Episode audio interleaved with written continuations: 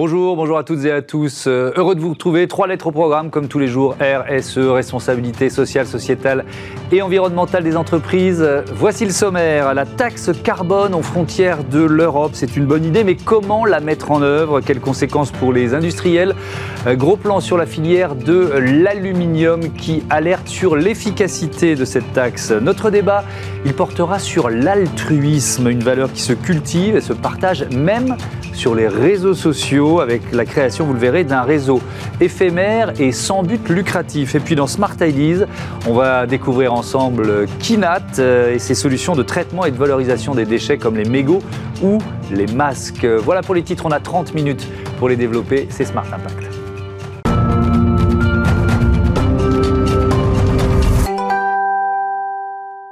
On parle donc de ce projet de taxe carbone aux frontières de l'Europe euh, et je vous présente mon invité Cyril Mounier, bonjour. Bonjour. Bienvenue, vous êtes le délégué général d'Aluminium France. C'est quoi Aluminium France? C'est une fédération industrielle qui défend l'industrie de l'aluminium. D'accord, tout simplement, les, métiers de l'aluminium en France, on va avoir quelques chiffres, c'est pas rien, hein. c'est 10 700 emplois, 60 sites industriels, 5 milliards d'euros de, de, chiffre d'affaires, 893 000 tonnes d'aluminium produits en 2019, dont 55 5% d'aluminium euh, recyclé. Euh, puisqu'on est dans la présentation, euh, dans, notre, dans la consommation globale d'aluminium dans notre pays, quelle part vient d'entreprises françaises? Quelle part est, faite en France? Vous voyez ce que je veux dire? C'est simple, on importe 50% de nos besoins. Donc aujourd'hui, nous, ne sommes pas souverains sur la production au niveau mmh. national.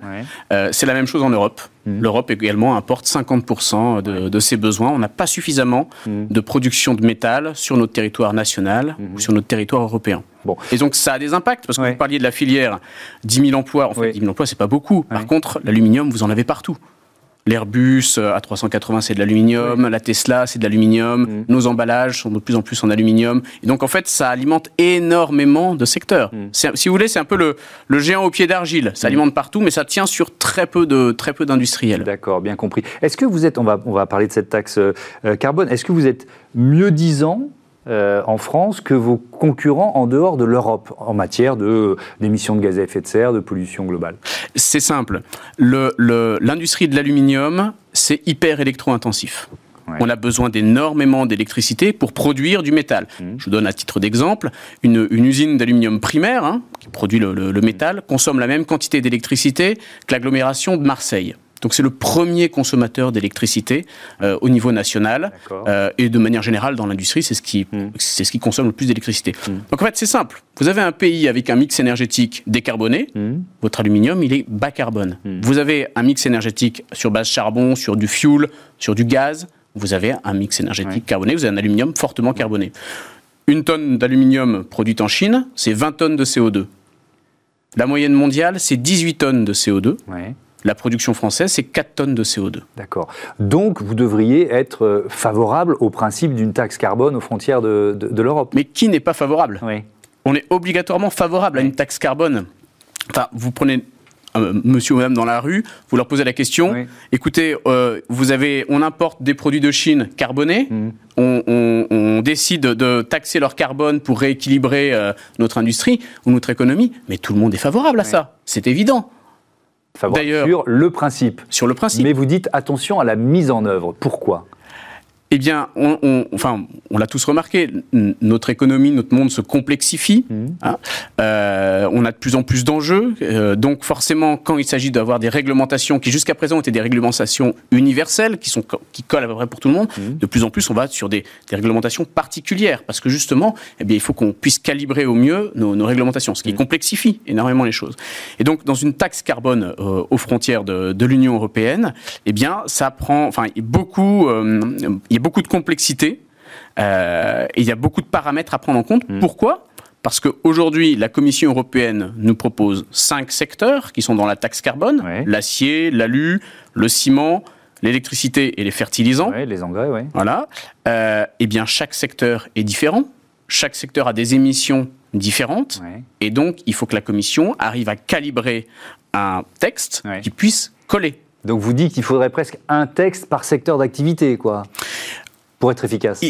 En tout cas, il faut tenir compte des spécificités de la, filière aluminium, c'est ce que vous Il faut prendre en compte les spécificités de tout le monde. Or, euh, prendre en compte les spécificités de tout le monde fait un texte compliqué. J'irais même au-delà. la taxe carbone, euh, à terme, il faut que ce soit pour tout le monde, il faut que ce soit pour tous les produits. Hmm. Mais vous imaginez euh, l'usine à gaz?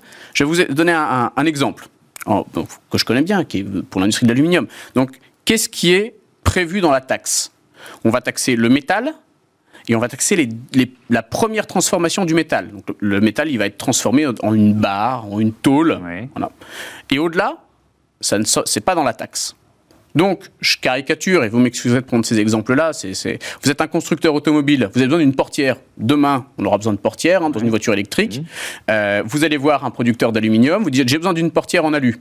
Comme je vous l'ai dit tout à l'heure, on importe 50% de nos besoins. Hmm. Donc, je suis un producteur d'aluminium, j'ai pas assez d'alu, j'achète mon alu en Russie, gros producteur d'alu. Très bien, j'achète mon alu 100.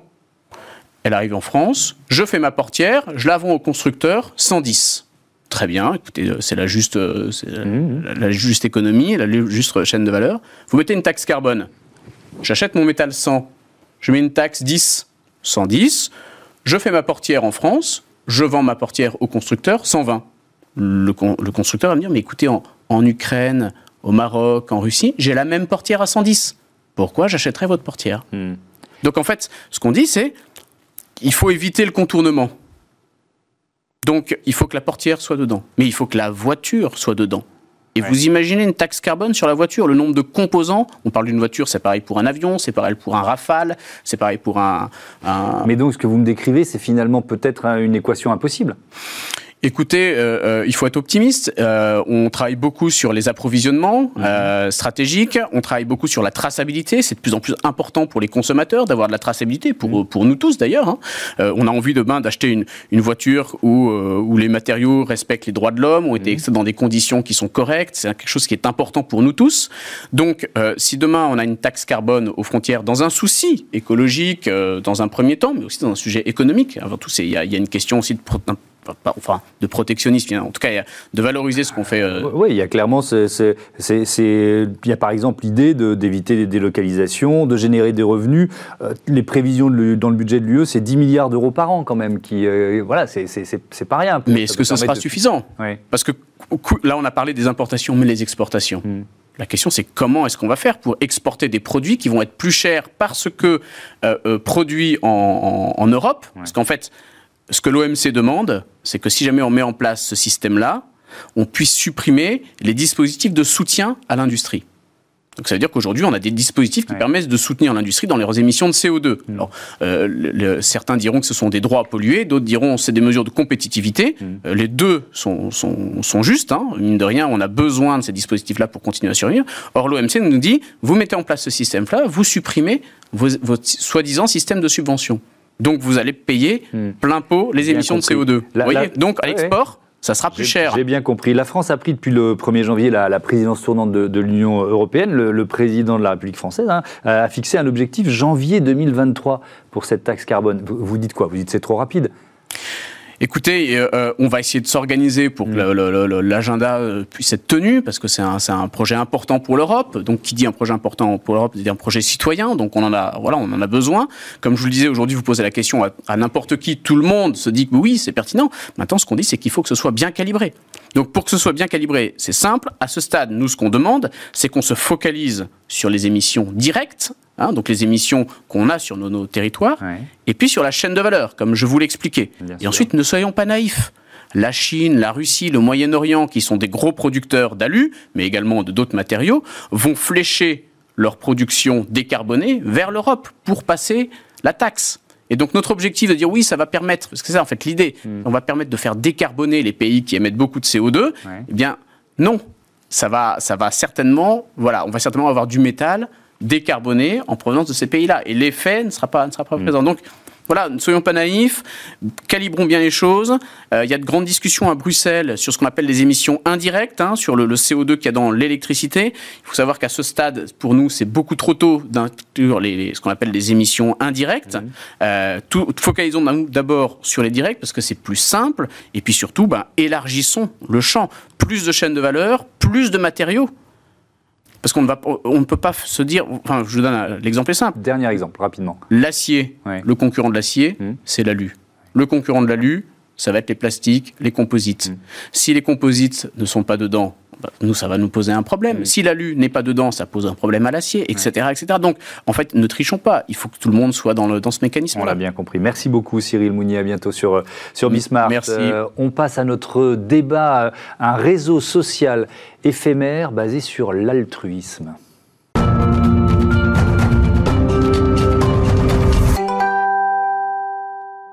Notre débat consacré donc à ce beau mot, cette belle valeur de l'altruisme avec mes invités. Sarah Hertz, bonjour. Bonjour. Bienvenue, enchantée. Vous êtes la directrice du studio créatif du groupe de presse euh, Condé Nast. À vos côtés, Jérémy Mani, bonjour. Bonjour. Le cofondateur euh, d'Altrui. Alors ça s'écrit A-L-T-R-U-W-E. Ça se dit Altrui parce que c'est l'idée de dire oui à l'altruisme. Comment elle est née cette idée, tiens? Ben, On est parti du, constat euh, que vous partagerez peut-être que l'altruisme, c'est le point commun de toutes les, actions positives, notamment toutes les associations, mmh. que ce soit l'idée d'aider les gens en difficulté dans son quartier ou sauver les ours polaires à l'autre bout de la planète. Il y a cette notion de ne pas être égocentré, ou en tout cas pas à 100% de son temps, mmh. et d'être ouvert au monde, ouvert aux autres. Et euh, peut-être naïvement, on a considéré que si on arrivait à infuser cette valeur de l'altruisme un peu plus largement dans la société, si nous étions tous un petit peu plus altruistes dans nos comportements, mmh la société s'emporterait euh, encore mieux. Et alors ça passe par quoi? C'est un, un, réseau social, c'est ça? C'est une application mobile, effectivement, communautaire, qui vise à, d'un côté, rassembler le plus grand nombre de contenus positifs, inspirants, qui donnent envie d'agir. Mhm. C'est des contenus que vous trouvez un peu partout sur Internet, mais souvent masqués ou cachés entre trois faits divers et mhm. quatre homicides. Donc on les récupère, on les recentre. Et puis surtout, euh, c'est pour ça qu'il y a le oui d'Altre Oui, il y a une notion de communauté derrière. On demande à nos membres de s'engager à les repartager. Et donc à décupler la visibilité de ces contenus mhm. pour les rendre euh, euh, voilà, plus largement diffusés et espérer que par euh, contamination positive, par mimétisme social, plus les gens seront confrontés à ce type de contenu, mhm. plus ils seront influencer positivement. Euh, Sarah Hertz, vous êtes la, fondatrice du magazine Give, hein, qui, est, euh, qui, est, édité par Condé Nast. Est-ce que le, contenu éditorial de Give, ça rejoint finalement euh, la, la, logique ou les valeurs d'Altrui Mais On s'est rencontrés grâce à ce magazine. Give, c'est l'acronyme de générosité, innovation, valeur, émotion. Et au sein de Condé Nast, qui est un groupe de presse dans lequel nous faisons des magazines parfois centenaires comme Vogue ou La Qualité Prime, on voulait rassembler toutes nos expertises éditoriales au service justement de contenus qui font du bien, qui sont positives, positifs et qui mmh. changent euh, durablement les choses euh, de manière inspirante. Et quel est votre rôle au sein d'Altrui? Vous jouez Alors, on s'est rencontrés parce qu'on a aidé euh, l'équipe de Jérémy à créer toute la, tous les éléments de discours, la maquette. et puis surtout, on s'est rencontrés parce qu'on partage vraiment cet intérêt profond pour l'altruisme. Euh, largement inspiré quand même par euh, les, travaux de Mathieu Ricard. Mmh. Euh, voilà, donc on a travaillé ensemble sur la plateforme de marque, le graphisme, mmh. l'impact visuel.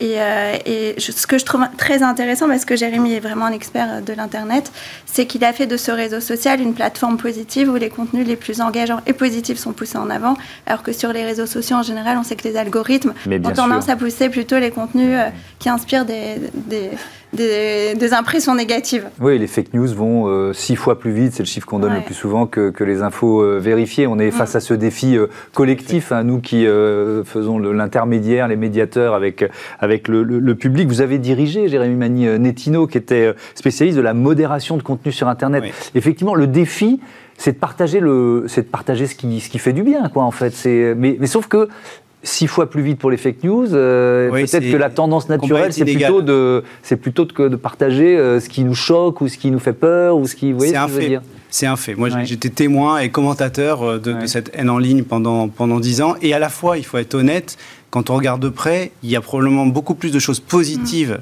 sur les réseaux sociaux que de choses mm. négatives. Sauf qu'on n'en parlera pas assez parce que ça nous choque moins. On parlera toujours moins de 100 personnes qui collaborent en silence que de personnes qui se, qui se bagarrent. Mm. Euh, moi, ça, ça m'a toujours frustré. Et donc là, on l'a pas encore dit, mais on est dans le cadre d'une logique associative, sans but lucratif. Donc on s'affranchit complètement de ces logiques d'algorithme. On n'a pas de données personnelles, on ne cherche mm. pas de la publicité. Et c'est éphémère, je l'ai dit dans les, titres. Ça, va, ça, a démarré quand? 1er, 1er décembre. 1er décembre, ça a duré 1000 jours. 1000 jours. Mais pourquoi c'est éphémère? Alors, parce que Yves Delnat, le cofondateur, et moi-même, on vient du monde de l'entreprise et on sait bien que quand il n'y a pas de date butoir à un projet, c'est qu'il n'est pas important. Il peut toujours être repoussé. Mmh. Donc on s'était dit, si on ne donne pas une date limite pour avoir un impact, pour faire quelque chose, les gens et nous-mêmes pourront toujours dire bon, on, publiera ce contenu demain, mmh. on reviendra plus tard, et, en fait, ça décollerait probablement jamais. Donc, on se donne ce pari de se dire jusqu'où ce mouvement altruiste est capable d'aller en 1000 jours. Si il n'a pas décollé, tout le monde s'en fichera de savoir qu'il est mort au bout de 1000 jours. Probablement que plus personne n'en parlera depuis un moment donné. Si ça décolle, ce qui semble être le cas, on est encore récent, mais plutôt la tendance est positive. On aura le temps, peut-être un an avant, de sonder notre communauté et de dire qu'est-ce qu'on en fait. Mais probablement une version 2 plus ambitieuse ou des événements plus physiques, parce que notre petite frustration, c'est d'être 100% en ligne. C'est facile après pour, pour parler des gens aussi bien au Québec que dans le sud de la France, en Belgique et en Suisse, mmh. et ailleurs dans la francophonie, parce qu'on est francophone aujourd'hui. Mais on aimerait quand même rencontrer physiquement les gens et ça sera probablement l'étape d'après. Euh, Sarah Hertz, est-ce que vous assumez le côté un peu utopiste de, la démarche?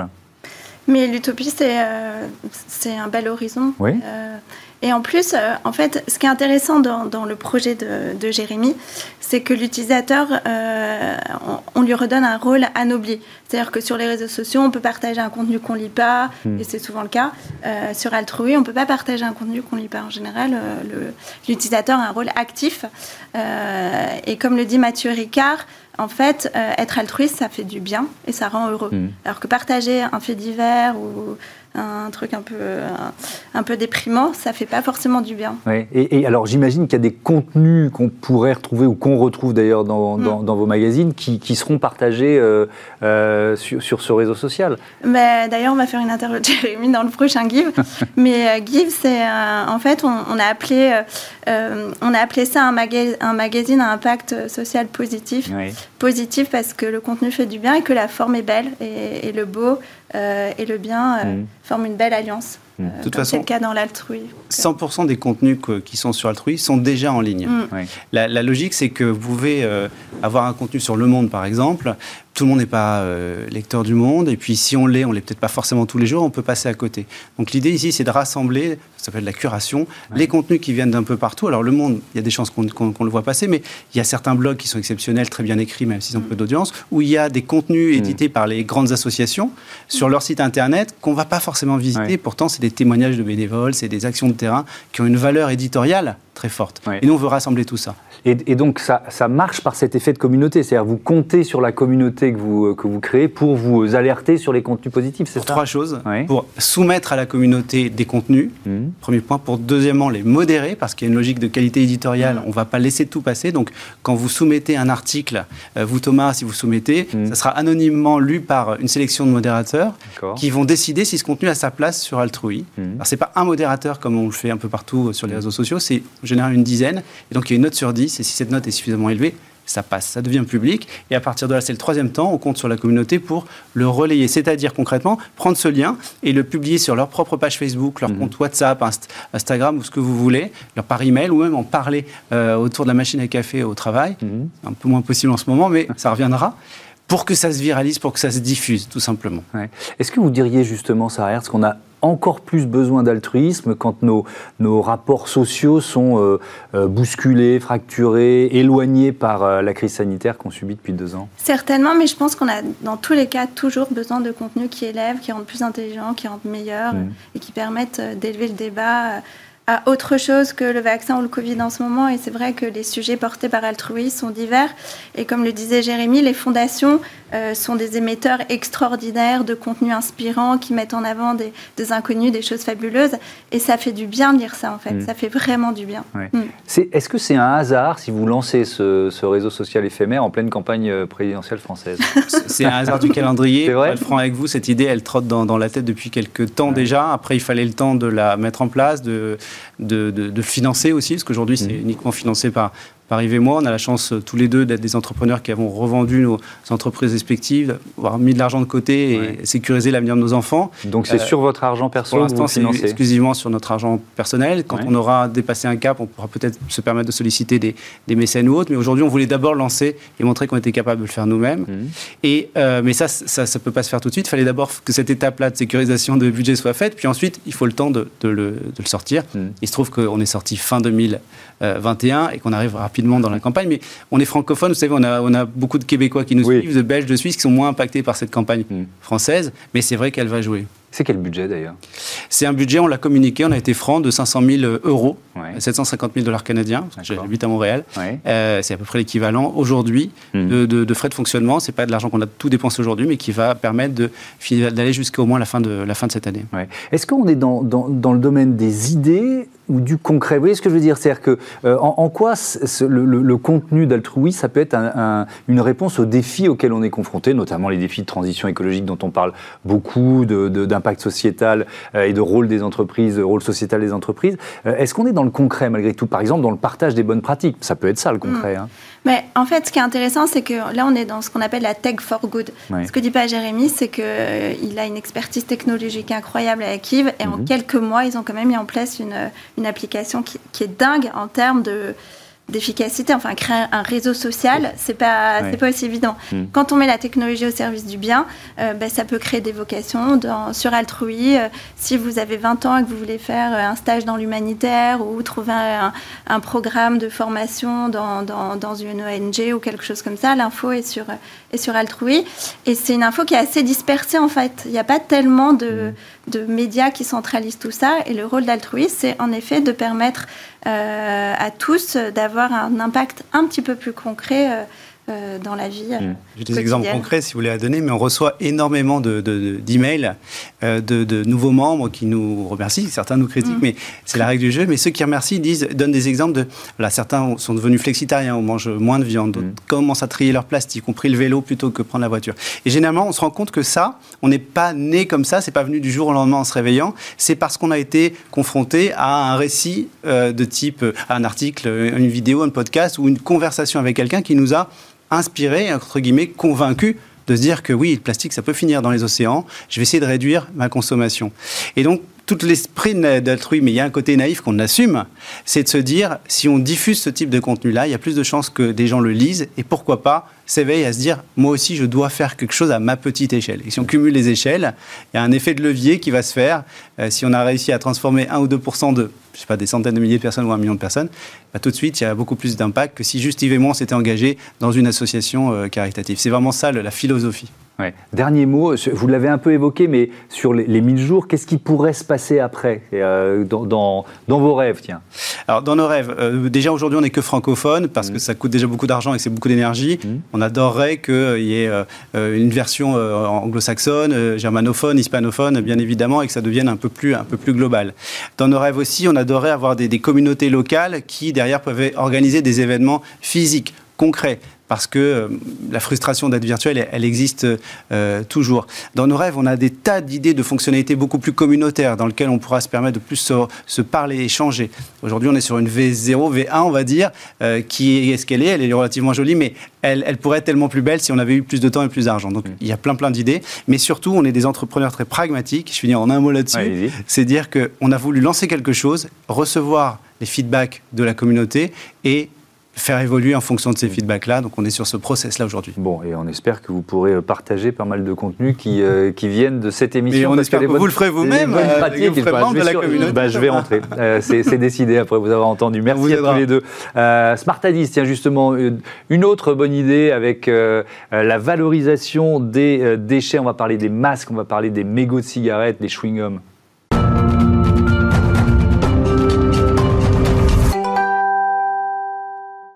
Mon invité dans ce Smart Ideas, c'est euh, Sandrine Poilpré. Bonjour. Bonjour. Bienvenue. Vous êtes euh, la cofondatrice de Kinat. Euh, le projet démarre en 2019. Les cofondateurs, c'est Erwin Faure et Édouard Verger. C'était quoi l'idée de départ? Ça démarre avec Ecomégo, c'est ça? Exactement. Ça démarre avec un projet vraiment lié aux mégots de cigarettes. Mmh. Erwin, du coup, comme vous l'avez dit, un de mes associés, était à l'étranger. Et en fait, il s'est rendu compte qu'à l'étranger, il y avait très peu de mégots par terre et beaucoup de cendriers. Et en revenant en France, il s'est dit, tiens, avec tous les mégots qu'il y a par terre, mmh. On va voir s'il n'y a pas quelque chose à faire euh, sur ce sujet. Et, donc, c'est devenu Kinat. C'est quoi le, ce, que, ce que propose Kinat aujourd'hui Oui, alors du coup, effectivement, ça a grossi parce que hmm. le projet a pris beaucoup d'ampleur. Et puis, euh, du coup, on s'est mis en société pour faire une première levée de fonds avec des acteurs tels que France Active, donc la Caisse des dépôts. Et puis, en fait, petit à petit, on a vu qu'il y avait beaucoup de demandes qui arrivaient, notamment avec la pandémie. On a beaucoup de clients qui nous demandaient si on avait une solution pour les masques.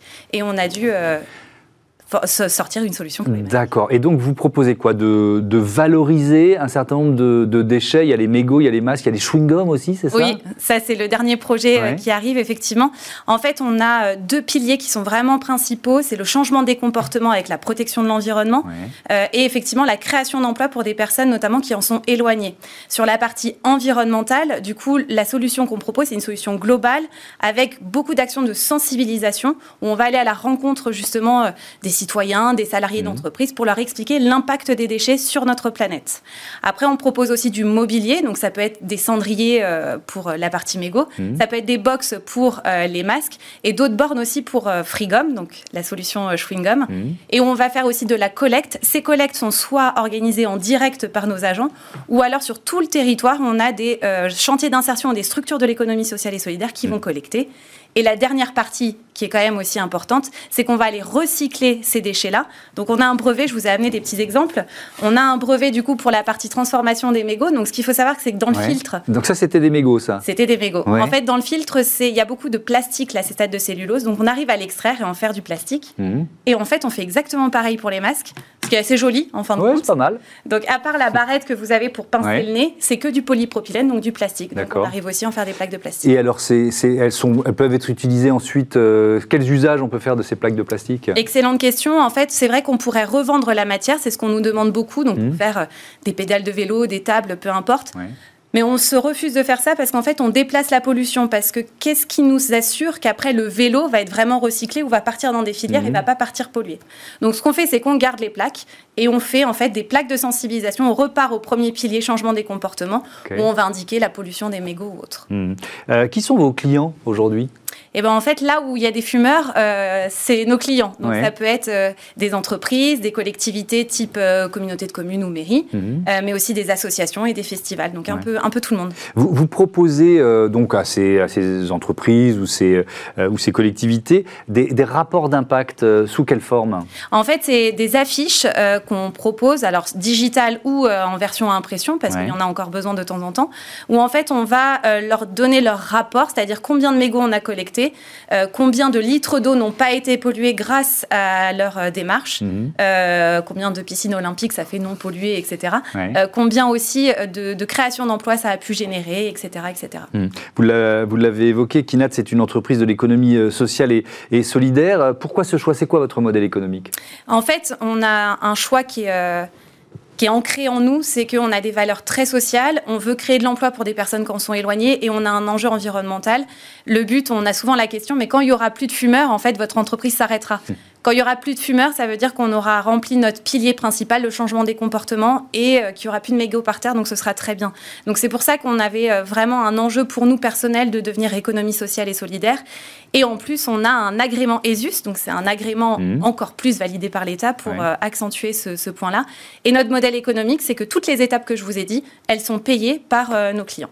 Merci beaucoup d'être venu présenter euh, euh, Kinat. Sandrine Paulpré, bon, euh, bon vent à vous. merci à toutes les équipes qui m'accompagnent tous les jours dans la préparation de cette émission. Joséphine Dacoury à la production et à la programmation avec Victoire Père aujourd'hui. À la réalisation, il y a eu Romain Luc et Ulysse Touré, donc c'est la première pour Smart Impact. Donc bienvenue Ulysse. Et puis au son, Saïd Mamou qui en est à ça, ouf, je ne sais pas combien, des dizaines, des centaines peut-être. Allez, salut à tous.